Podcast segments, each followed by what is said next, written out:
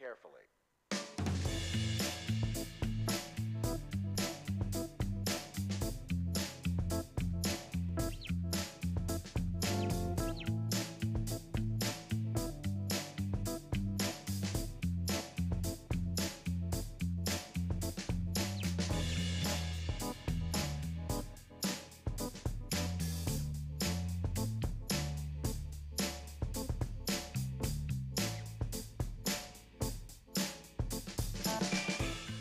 Muy buenas tardes y bienvenidos a un nuevo programa de Los Secretos del Luthier, el espacio aquí en LGN Radio en donde cada semana descubrimos curiosidades y secretos que rodean a la música y a su historia.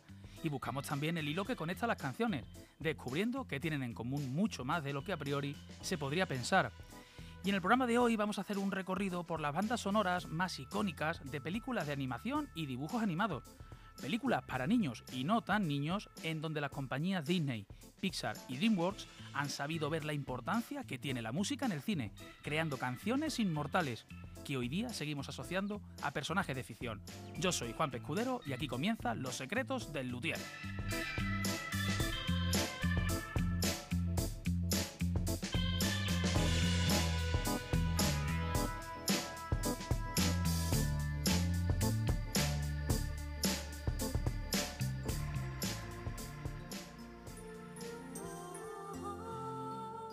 Con la balada Bella y Bestia Son, banda sonora de la película La Bella y la Bestia, producida por Disney en el año 1991.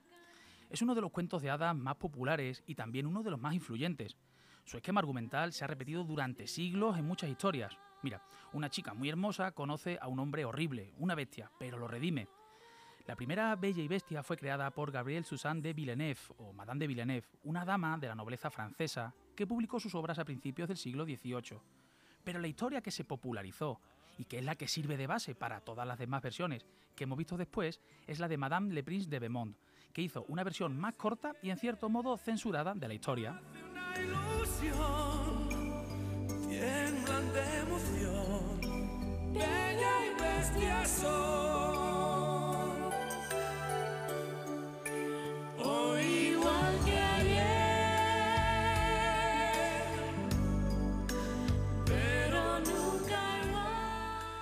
Esta película fue la única de Disney en ser nominada a un Oscar como mejor película en 1992, teniendo en cuenta, claro, que en ese entonces no existía la categoría de mejor película de animación. No obstante, contarte que de las seis nominaciones en total, solo tuvo los premios a mejor banda sonora y mejor canción. También decirte que el personaje Gastón es el primer villano masculino en un film sobre princesas. Por último, la animación del personaje de Bestia fue diseñada y trazada muchas veces, ya que en todas era rechazada hasta que los animadores decidieron hacer pues una mezcla de versión, una, una mezcla de varios animales para darle forma. En la versión final, pues tenía melena de un león, la cabeza de un búfalo, la frente de un gorila, los colmillos de un jabalí, el cuerpo de un oso, las piernas y la cola de un lobo y los ojos de un humano.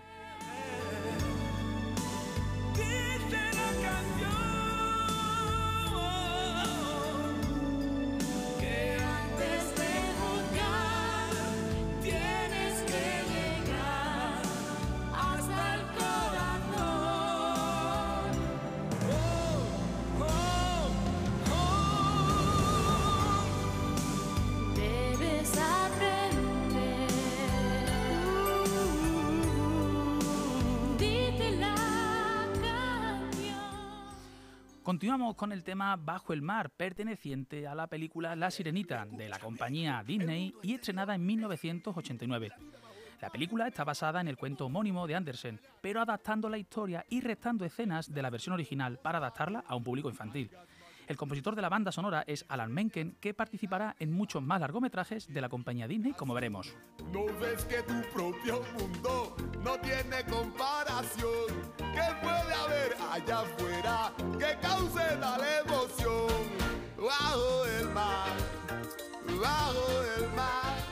Pues contarte como curiosidad que es típico en las películas de Disney que los personajes hagan cameos en otras cintas. En este caso, Mickey Mouse, el pato Donald y hasta Goofy aparecen brevemente en la película. Decirte que existen un par de leyendas urbanas sobre esta película de la Sirenita. La primera es que en la portada del DVD aparece la figura de un miembro masculino. Y la segunda es que en la escena del sacerdote, pues este parece tener una erección. A ver, esta segunda leyenda fue desmentida por Disney diciendo que lo que en realidad se ve en pantalla pues son las huesudas rodillas del sacerdote. Aún así, eso no lo salvó de ser demandados por tener referencias sexuales en películas de niños. A mí me van a comer. oh no, bajo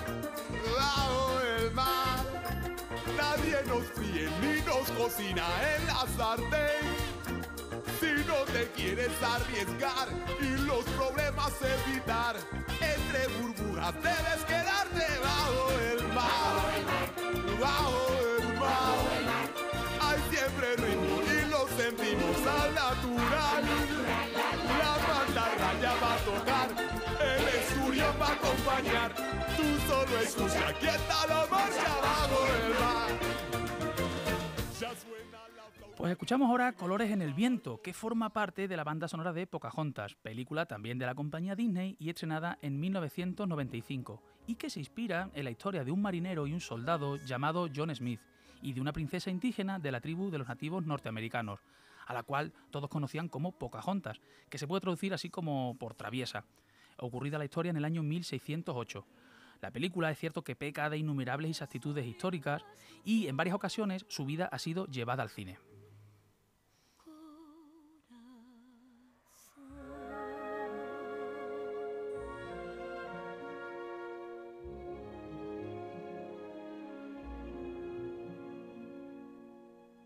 Que es tuyo todo lo que pisas? ¿Te adueñas de la tierra que tú ves? Como decíamos, Pocahontas en verdad existió. Se trata de hecho de una nativa americana cuyo verdadero nombre era Powhatan, que nació en una aldea remota en Virginia, en Estados Unidos, en el siglo XVII. Después de casarse con John Rolfe, con quien tuvo un hijo que se llamó Thomas, Pocahontas pasó a llamarse Lady Rebecca. Se dice que murió en Londres el 21 de marzo de 1617. Como curiosidad, contarte que se trata de la única princesa Disney que lleva tatuajes y que originalmente pues tuvo un pavo parlante de compañía llamado Red Feather. El caso es que este personaje se quitó debido a la muerte del que se pretendía que fuera su doblador, John Candy. de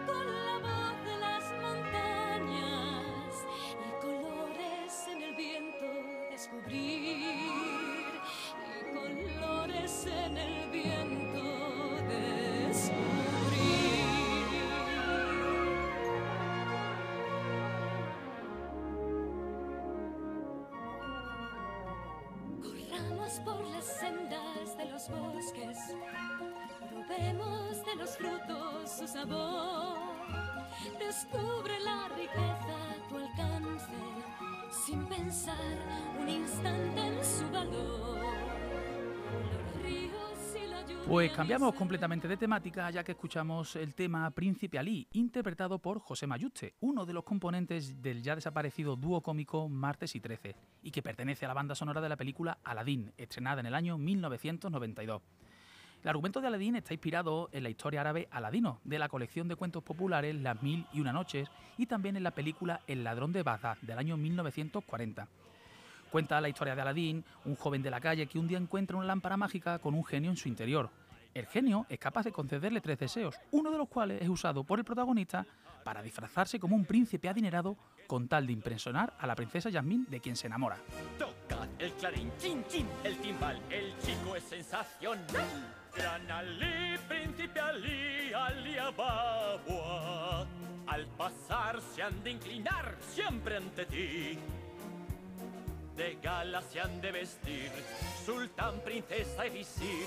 Que el mozo es soltero y a boda me huele aquí. Gran Ali. Contarte que existen importantes similitudes entre Aladdin y la película El ladrón y el zapatero, una producción inacabada de Richard Williams. Entre esas semejanzas se encuentran parecidos en el argumento, los personajes, escenas y los diseños del fondo. Además, al mismo tiempo, el antagonista del ladrón y el zapatero, Zigzag, pues también comparte gestos con el genio y Jafar. Y aunque Aladdin se estrenara primero, la película El ladrón y el zapatero comenzó su producción en los años 1960, pero quedó hundida por algunas dificultades como problemas financieros, derechos de autor, correcciones en el argumento y discrepancias en los últimos momentos de la producción, debido a que había diferentes estudios intentando acabar la película, después de que Williams fuese despedido por retraso a la hora de, de acabar su trabajo. Por último, decirte que es típico también en las películas de Disney que se suelen inspirar en personajes famosos para copiar los rasgos de los personajes. En el caso de Aladdin, este personaje tiene los rasgos faciales del famoso actor Tom Cruise.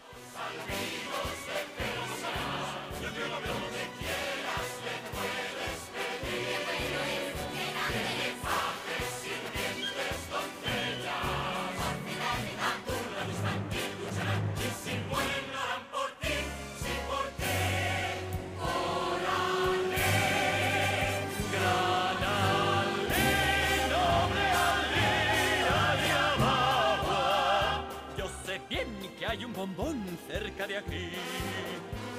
Por eso su majestad le obsequia con su amistad.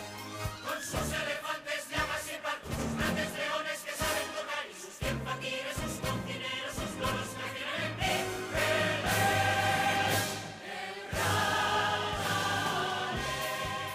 Viajamos ahora hasta el año 1996, en donde Disney estrenaba El Jorobado de Notre Dame, cuya banda sonora incluye esta balada titulada Sueña, compuesta también por Alan Menken e interpretada en la voz del cantante Luis Miguel. La película es una adaptación de la obra literaria francesa Nuestra Señora de París, escrita por Víctor Hugo. El Jorobado de Notre Dame en su día fue considerada tan oscura para el público infantil que estuvo a punto de recibir una calificación de PG, clasificado por edades indicando pues que no era recomendable para los niños. Esto se debía a los temas oscuros y sexuales que se trataban en la trama. Una de las grandes curiosidades del jorobado de Notre Dame tiene que ver con si existió o no de verdad ese jorobado. Bueno, pues parece ser que el personaje de Quasimodo está inspirado en un escultor jorobado que trabajaba para el gobierno. Víctor Hugo vivía por entonces en el distrito donde trabajaban los escultores en la, en la remodelación de Notre Dame, así que lo más seguro es que se inspirase en ese escultor para escribir la obra. Atrás. Vive con la emoción de volver a sentir, a vivir. Decirte que encontramos también varios errores históricos. Mira, la trama sucede en el año 1482, cuando todavía no existía la aguja de la Catedral de Notre Dame. Fue añadida mucho después, en el siglo XIX. Otro de los fallos es que en la plaza, cuando le tiran verdura a Quasimodo, podemos observar cómo le lanzan tomates, los cuales no llegaron a Europa hasta el año 1492, tras el descubrimiento de América. Y también contarte que paseando por las calles de París encontramos cameos más que peculiares, ya que podemos ver a Pumba, del Rey León, la alfombra de Aladdin y hasta la Bella, de la Bella y la Bestia.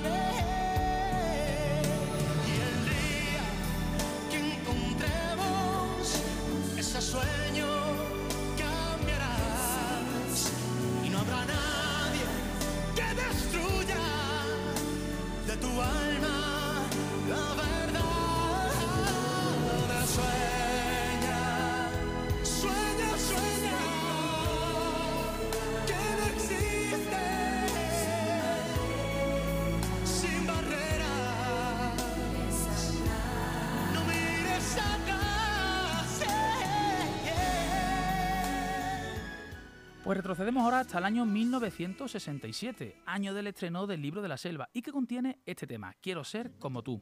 Se trata de la adaptación en dibujos animados de los relatos escritos por Rudyard Kipling entre el año 1893 y 1894.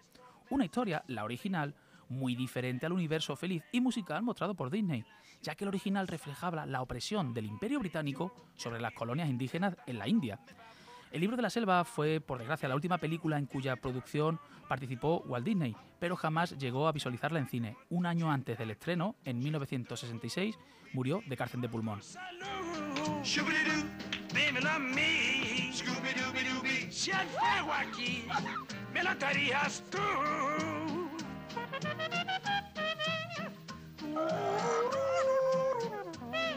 ¡Qué!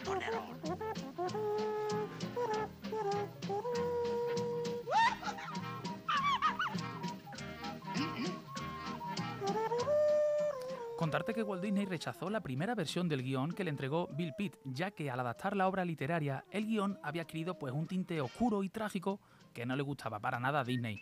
Por ello decidió dejar el guion en manos de Floyd Norman, quien añadió la alegría y el humor que tanto echaba en falta Disney. Lo mismo sucedió con la banda sonora, a cargo de Terry Gilkinson, de la cual solo se salvó la canción Busca lo más vital, ya que finalmente el proyecto quedó en manos de The Sherman Brothers. Por último, decirte que el grupo de cuatro buitres que aparecen en el desenlace del libro de la selva está basado en los Beatles, ya que se pensó que fueran ellos mismos los que pusiesen voz a cada uno de los buitres.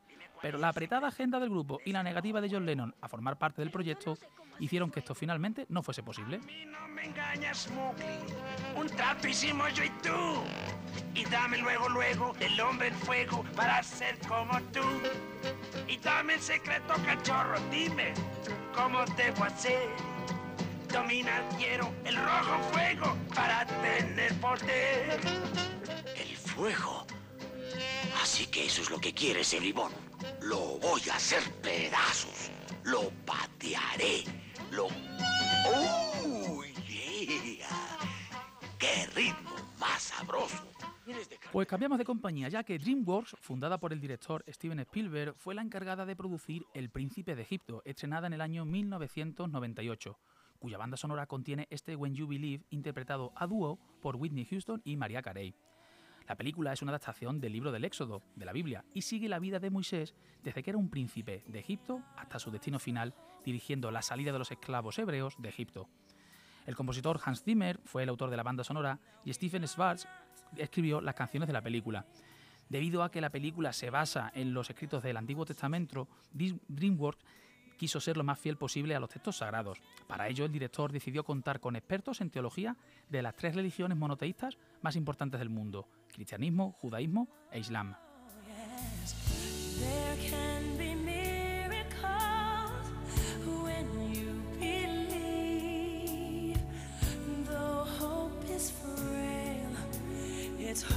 to you.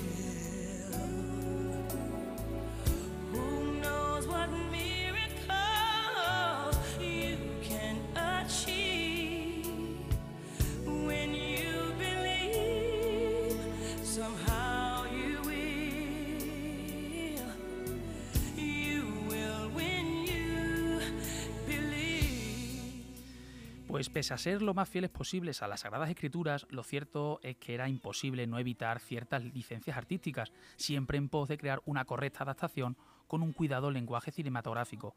Sin embargo, para evitar críticas ante un tema tan sensible, la compañía DreamWorks optó por advertir en el propio film que no todo era fiel según el, el Antiguo Testamento. Es por ello que al inicio se avisa con un rótulo que dice la película que está a punto de verse es una adaptación de la historia del Éxodo. Aunque se han tomado licencias artísticas e históricas, se ha pensado que esta película es fiel a la integridad y los valores esenciales de un relato que es la piedra angular de la fe de millones de personas en todo el mundo. Sin embargo, contarte que la película fue prohibida en Malasia y las Islas Maldivas. ¿Por qué? Bueno, pues porque en ambos países tienen una población de mayoría musulmana y según argumentar los censores de cada país, la representación de los profetas en el Islam está prohibida y Moisés es uno de los profetas según el Corán. What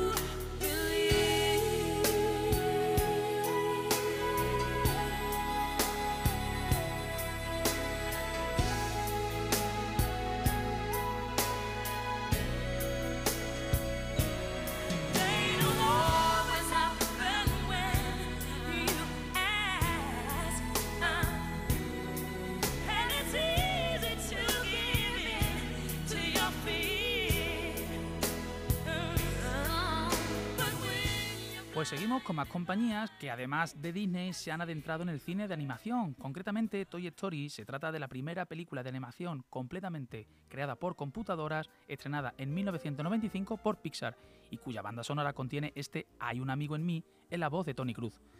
La historia sigue las aventuras de un grupo de juguetes vivientes, en particular del vaquero Woody y del guardián espacial Buzz Lightyear. Si bien al principio rivalizan entre sí, conforme transcurre la trama se van volviendo amigos. La película iba a llamarse en un principio You Are a Toy, y el personaje principal dista mucho de Woody. Era un tal Tini con pinta de payasete que fue protagonista de una película llamada Teen Toy. Porque hay un amigo en mí. Si hay un amigo en mí.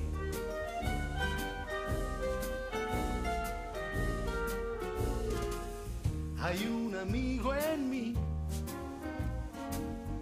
Hay un amigo en mí.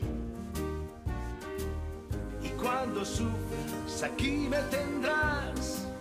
No dejaré de estar contigo, ya verás. Pues decirte que la muñeca el juguete Barbie no apareció en la primera entrega y sí más adelante. La cosa principal fue que Mattel desautorizó su participación en la primera entrega porque creían que la película sería un fracaso y perjudicaría su imagen. No fue así, y cuando vieron su metedura de pata decidieron cambiarlo. Contarte también que Tom Hanks y Tim Allen dan vida al sheriff Woody y a Buzz Lightyear en la versión original de la saga, pero en España quienes interpretaron a estos dos personajes fueron Oscar Barberán y José Luis Gil, conocido actor que interpreta a Enrique Pastor en la serie La que se avecina.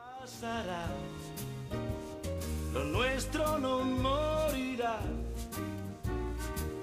Lo vas a ver, es mejor saber que hay un amigo en. Hay un amigo en mí. Hay un amigo en mí.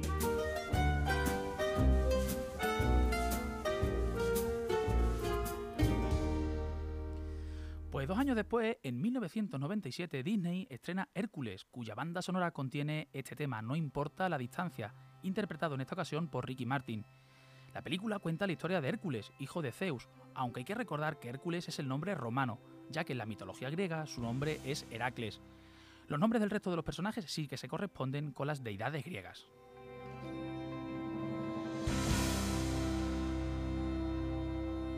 Una vez soñé que en algún lugar yo podría ser alguien si lograse amar. Y también he de triunfar, mi orgullo aferrado tendré que superar. Un día llegaré. Las musas son los primeros personajes que vemos en la película y nos acompañan a lo largo del metraje, animando y poniendo en contexto el avance de la trama. Contarte que esas voces tan efusivas podrían haber sido las de un grupo femenino de pop en pleno auge a mediados de los 90, las Spice Girls.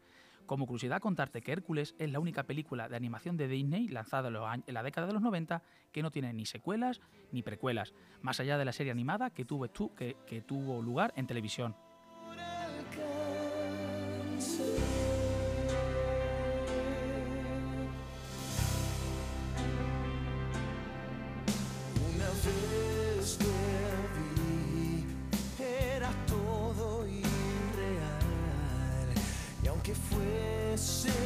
Sueño, te sentía junto a mí. Sé que estás ahí, que te encontraré.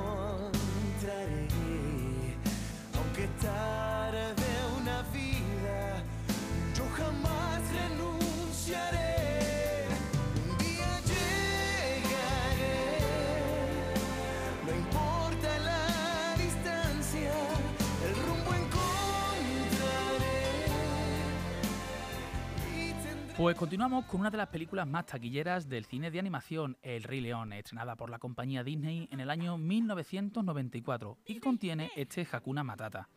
La película cuenta la historia de Simba, un joven león que tras la muerte de su padre, Mufasa, es exiliado de su hogar por su tío, que usurpa el trono. Con ayuda de sus amigos y las enseñanzas de su padre, Simba es alentado tiempo después a regresar y a reclamar su lugar en el reino. La película está plagada de nombres con significado. Por ejemplo, Simba significa león en suajili, Rafiki significa amigo y Pumba significa imprudente. Contarte que ciertos elementos del film guardan similitudes con el anime de los años mm, 60, Jungle Taitei, al mostrar personajes análogos. Por ejemplo, el protagonista de este, de este anime se llamaba Kimba. Y numerosas escenas son casi idénticas tanto en composición como ángulos de cámara. De todo ello hablaremos en el próximo programa. Muy bonito. Gracias. Notó que su aliento no le olía muy bien. Los demás deseaban alejarse de él. Hay un alma sensible en mi gruesa piel. Me dolió no tener un amigo fiel. ¡Qué gran dolor! ¡Qué mal ¡Era un olor! gran deshonor! ¡Qué mal Y me olor! deprimía ¡Vaya que sí! cada vez que caballos delante. Ah, lo siento. Pues una de las curiosidades del Rey León que seguramente más te llama la atención es que los rugidos de los leones no son reales, sino que fueron creados por Frank Welker haciendo el sonido dentro de unos cubos de basura. Esto se hizo así porque los productores de la película querían que cada león tuviera su propio rugido. Por otra parte, la escena más dura de todo el universo Disney, sin duda, es la muerte de Mufasa. En su origen era incluso mucho más dura, pero tuvieron que suavizarla, ya que tras mostrarle la escena a unos pocos niños en el estudio, estos comenzaron a llorar sin consuelo. Es también conocido por todos que Disney suele esconder elementos de ámbito sexual en sus dibujos, y algunos han sido bastante polémicos, como ya hemos visto. Como no puede ser menos, encontremos un par de ellos en El Rey León, aunque uno de ellos es una pequeña confusión. Mira, en la escena donde Mufasa se aparece a su hijo Simba, parece leerse en el polen la palabra sex. En realidad son las iniciales SFX, una referencia al equipo que creó los efectos especiales de la película. Para evitar futuras confusiones, Disney decidió incluir más polen en versiones posteriores.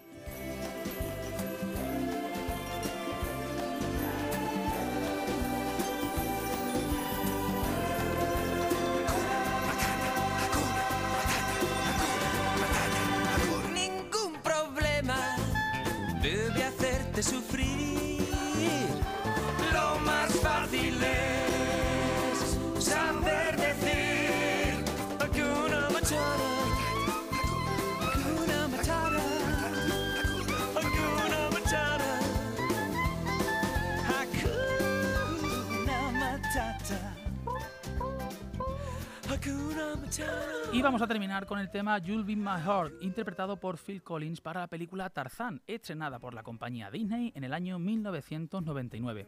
Su trama está basada en la novela Tarzán de los Monos, del año 1912, y describe las vivencias de Tarzán en una selva africana, tras quedar huérfano y ser adoptado por un grupo de simios y gorilas. Contarte que cuando los responsables de Tarzán se pusieron manos a la obra para dar forma a Jane, tuvieron en todo momento en mente a la actriz Jennifer Love Hewitt.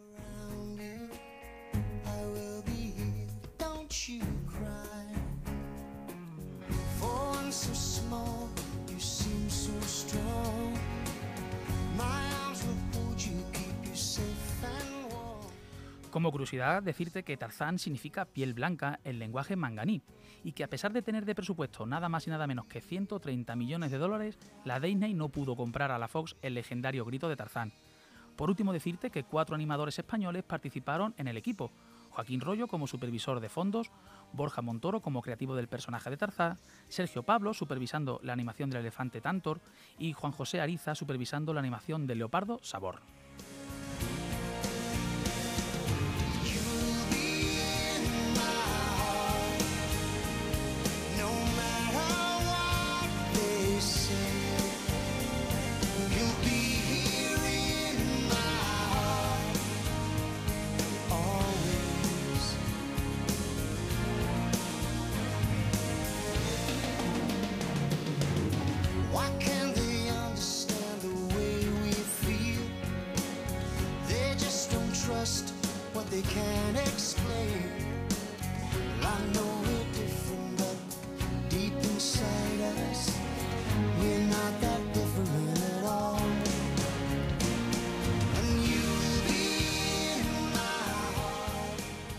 Y con la banda sonora de Tarzán ponemos punto y final a este undécimo programa de Los Secretos del Luthier. Se han quedado muchas más canciones por escuchar y que seguramente volveremos a traer en otra ocasión. Recordarte que puedes descargar y volver a escuchar el podcast y la playlist en Spotify.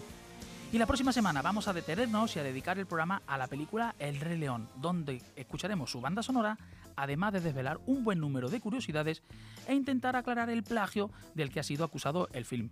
Por mi parte, nada más. Muchas gracias por estar al otro lado del micrófono y muchas gracias a Almudena Jiménez que estuvo en la parte técnica. Yo soy Juan Pescudero y esto ha sido Los Secretos del Luthier. Hasta la próxima semana.